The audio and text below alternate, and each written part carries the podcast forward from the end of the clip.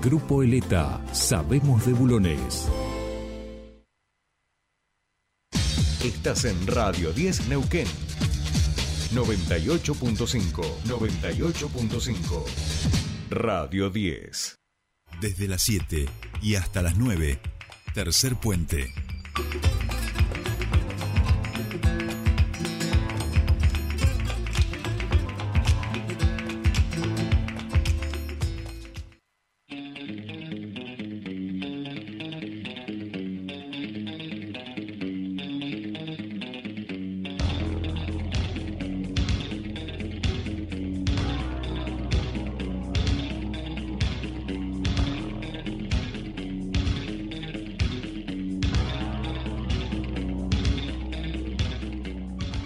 Bien, ya estamos aquí, último bloque de Tercer Puente y le damos la bienvenida desde Buenos Aires a nuestro querido Pascual Caliquio para hablar de comunicación política en este año tan, tan electoral. Pascual, querido, muy buenos días, ¿cómo estás? ¿Cómo va? ¿Todo en orden? Bien, bien. Aquí fresquito, lluvioso, este llegó el otoño con Tuti. Ustedes eh, parece que están de primavera directamente. Sí, sí, acá estamos, seguimos así, un día con mucho sol, calorcito. Veremos cuánto dura. Veremos, qué bárbaro, qué bárbaro. Bien, Pascual, aquí nos acercamos, eh, vamos a abrir eh, los debates que tenemos de producción de esta columna a la audiencia. Aquí nos acercamos al próximo domingo, que tenemos elecciones en Neuquén, también en Río Negro, pero bueno, elecciones en la provincia. Entonces con Pascual dijimos, podemos hacer un cierre ahí. Mientras hablábamos esto, mientras en ese instante con Pascual hablábamos esto, aparece un tuit de Vidal, de, la Mariu, ¿viste? Como así, como que uno no terminaba de entender. A los minutos, seguimos hablando con Pascual, aparece un tuit de Macri. Y ya decimos, epa, aquí se está. Y aparece un tuit de Bullrich. Y ahí ya decimos, hostia, y Bullrich ya explicitando la reta, flojito, eh, de, así como le, suele decir este Bullrich a la reta. O sea, explota la interna del PRO a nivel nacional. Entonces, como yo le decía a Pascual, que no venían tan interesantes los spots de campañas en términos novedosos, de algo distinto, eh, a pesar de que están todos hechos muy bien, de manera muy profesional, todos están hechos por gente de aquí y eso está buenísimo, digamos, pero que no había así como esos spots que a veces uno tiene como para agarrar. Quizá algún jingle, eh, pero por eso nos vamos a dedicar a hablar un poquito de la interna del PRO a nivel nacional. Pascual Caliquio, ¿cómo les va? ¿Cómo andan? Bueno, mira, yo estaba pensando ahí cuando vos ibas diciendo eh, digo, esta es una columna que este año dijimos que íbamos a hablar mucho de comunicación política. Eh, ¿A qué redes hay que prestarle atención en cada momento? ¿no? Sí. Eh, vos mencionaste que estábamos hablando y ahí iban apareciendo tweets. Exacto. Eh, otro día estuvimos, eh, digamos, analizando mm, eh, la, el uso de las redes, cómo está actualmente, y Twitch está bastante lejos en, en el uso cotidiano de la población. Sí. Eh, en general, el, digamos, Facebook sigue siendo sin duda la red más grande, eh, un crecimiento muy grande de Instagram, TikTok rompiendo todos los números, Sí. eh, y Twitter eh, chiquito, pero sin embargo, en este periodo que pero juguetón, ahora chiquito pero juguetón. hasta- eh, chiquito pero juguetón. en este tiempo que queda hasta hasta el cierre de, de las listas eh, en junio, eh, creo que Twitter va a ser la, la, la red a la que más eh, atención hay que, eh, que prestarle. Porque ahí es por donde van saliendo, como vos decís, los anuncios. Antes uno esperaba un comunicado de prensa, Claro. eh, uno esperaba una nota en el prime time. Ahora que eh, se estuvo hablando de la serie de Borgen de nuevo, este uno en, esa serie podía ver que todos los debates se dan en la televisión, o uno lo mira hoy y dice, qué anacronismo. Eh, y sin embargo ahora hay que estar, en este tiempo, hay que estar eh, atentos a esta red, a Twitter. ¿Y qué pasa? Es un, ¿Por qué? Es preocupante también, porque vos eh, lo que estamos hablando es de una red que la miran sobre todo los periodistas y los políticos. O sea, los políticos le están hablando hoy a los políticos, a otros políticos o a eh, o a los periodistas. Pero no hay un discurso, digamos, esto no es un, un mensaje masivo, digamos, ¿no? En lo masivo, lo- cuando veamos los mensajes masivos, lo vamos a ver en Instagram, vamos a ver video, vamos a ver YouTube, lo vamos a ver en otro lado. Eh, y bueno, y dentro de ese de eso que los políticos hablan entre ellos, explotó, como vos decías, la interna de, de Juntos por el Cambio, ¿no?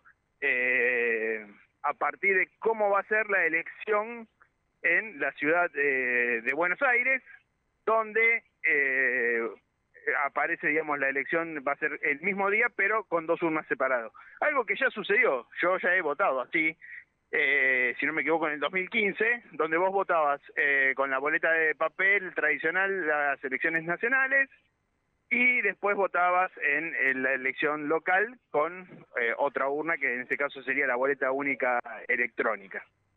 Eh, a partir de eso empiezan después, claro, todas las chicanas, y ahí de nuevo, volvés a las redes y empiezan todas las chicanas, y aparecen los archivos, y ayer discutíamos qué tan efectivo es eso, digamos, ¿no? ¿Quién sería el mejor, el más beneficiado en este caso con, eh, este desdoblamiento? Se supone que debería ser Lustó, eh, que va a ser candidato a jefe de gobierno por el radicalismo en la ciudad de Buenos Aires. Exacto. Eh, y Lustó había sido uno de los mayores críticos del uso de la boleta única electrónica porque decía que era eh, hackeable y que era fácil hackear y había sido muy crítico de eso y hoy es el principal impulsor. Mauricio Macri, que había sido uno de los impulsores de esta boleta, hoy es el crítico de que se hayan cambiado la regla en este momento. O sea, eh, los discursos van y vienen en todos los, en la mayoría de los partidos, eh, y, y, y los otros dicen, ah, mira lo que decías, me cuesta pensar que sea muy efectivo eso, ¿no?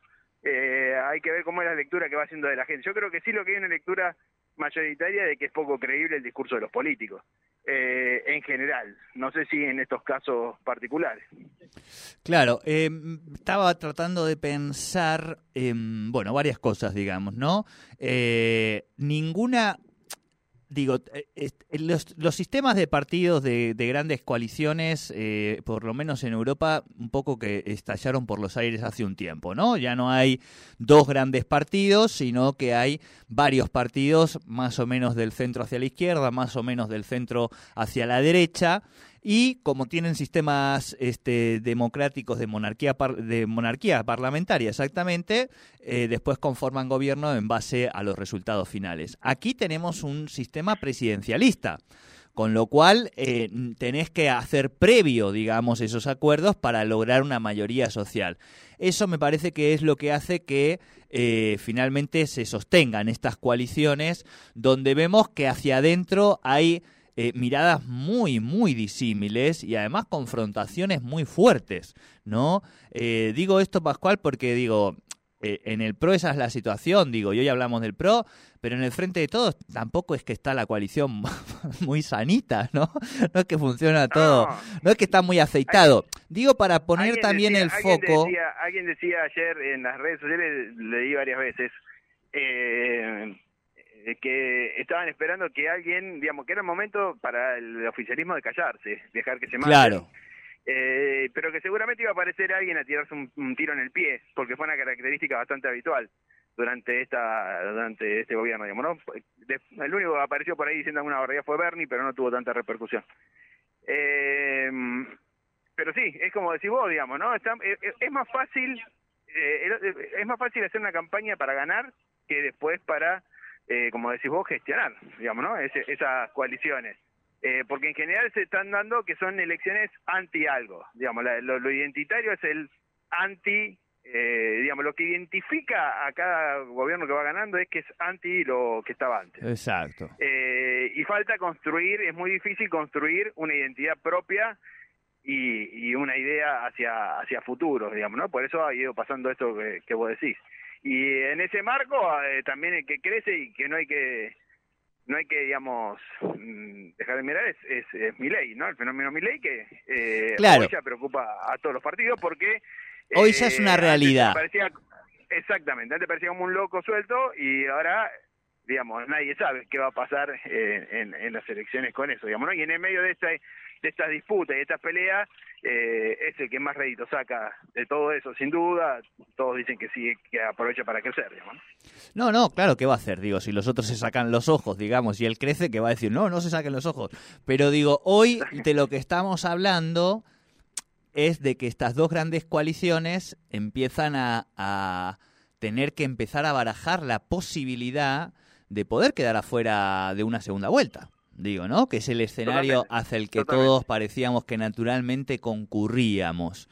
Eh, y ese es un escenario eh, que ya, viste, te, te, cambia un poco la lógica, digo, o sea, ya te, te, pone en otra situación.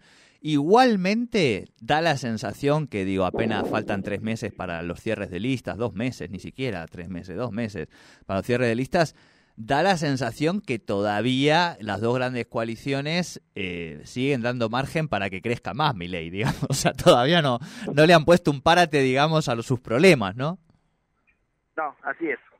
Sí, sí, todo, todo, por eso digo que en general todas estas peleas que están teniendo van apuntan a beneficiar a ese sector.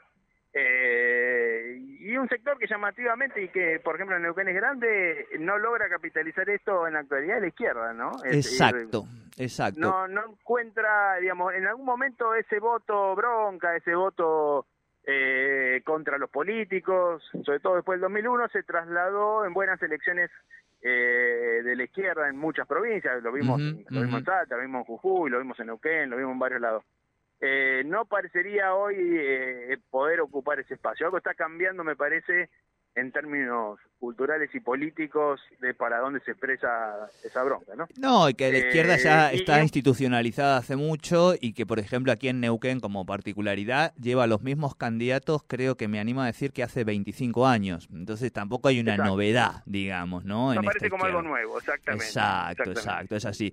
Bueno, Pascual, querido, es un placer y una alegría, como siempre, charlar con vos un ratito previo a las elecciones. El domingo seguramente estaremos por aquí este, haciendo programa y el lunes ya con los resultados en manos eh, podremos charlar y el martes, por supuesto, hacer balance contigo de estas primeras elecciones eh, que tenemos en el país, ¿no? A nivel provincial son, son las primeras. Y ahí, me cuentan. Sí, hubo algunas internas en algunos lugares. Pero chiquita, chiquita. importancia de esa. Acá tenemos vaca muerta, papá.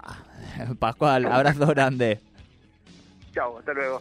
Bien, hasta aquí la columna de Pascual Caliquio y vamos con el cierre de este programa.